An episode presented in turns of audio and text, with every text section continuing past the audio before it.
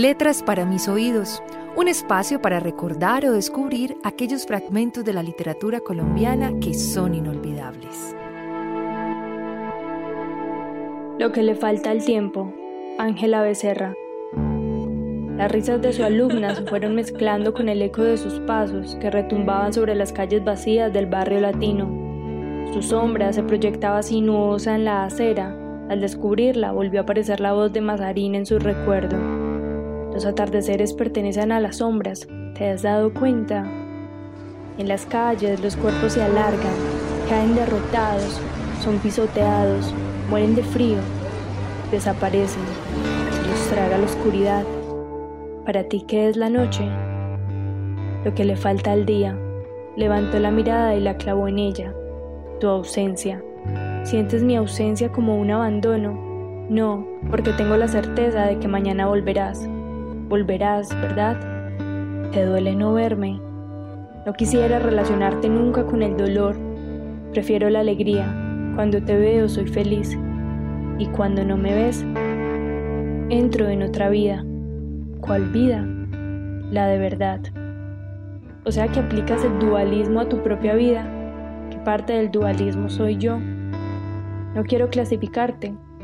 Eres dualismo en estado puro, no mi dualismo, todos somos duales.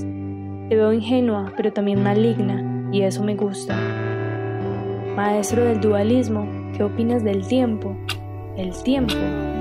Se quedó pensando un rato. Es lo que nos falta a todos. En este momento, lo que me falta para llegar a ti.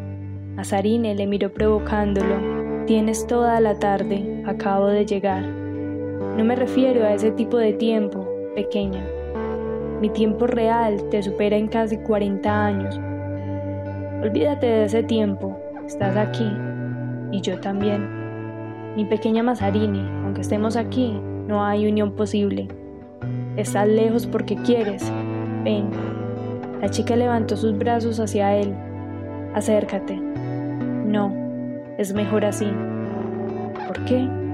Un día sabrás por qué. Eres demasiado joven para entenderlo. Pero me dijiste que algún día me dejarías entrar donde guardas tus miedos. Pequeña, yo nunca te dije que tuviera miedos. ¿Tú crees que no es miedo lo que te impide acercarte a mí? Todos tenemos nuestros temores.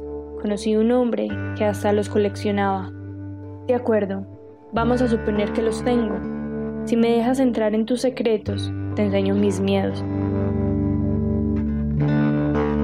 Yo no tengo secretos, mentirosa. ¿Y tú?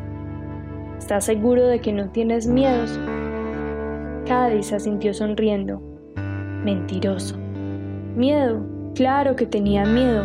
Ahora su miedo era que ella no volviera nunca más.